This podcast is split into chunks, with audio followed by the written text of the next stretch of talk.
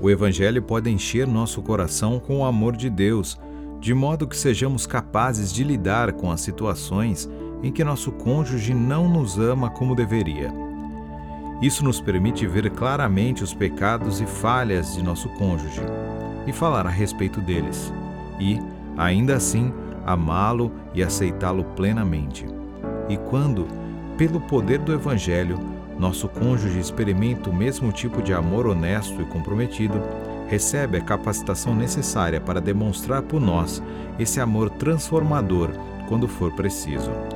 O significado do casamento, página 61. O amor de Deus e o nosso. Se sua renda aumentar consideravelmente, suas doações para a caridade podem e devem aumentar da mesma forma.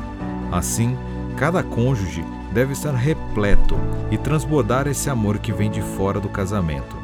O amor de Deus, derramado sobre as nossas vidas por meio do sacrifício de Cristo, em Romanos 5, 3 e 4. Somente assim podemos lidar um com o outro como se deve, falando a verdade em amor quando nosso cônjuge nos ferir ou estiver ferindo a si mesmo com um comportamento pecaminoso. Somos capazes de amar porque somos providos com os suprimentos intermináveis do amor divino. Por mais importante que seu cônjuge seja para você, ele ou ela não é a sua única nem a sua suprema fonte de amor, sentido e segurança.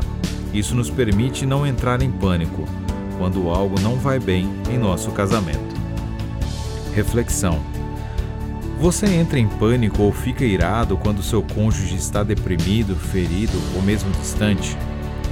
Você age assim porque espera que a outra pessoa seja sua rocha e o seu redentor em lugar de Cristo? O que você pode fazer para mudar isso? Pensamento para oração.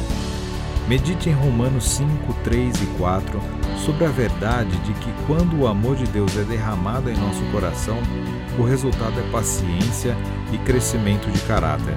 Peça a Deus que envie o Espírito dele para efetuar isso em sua vida.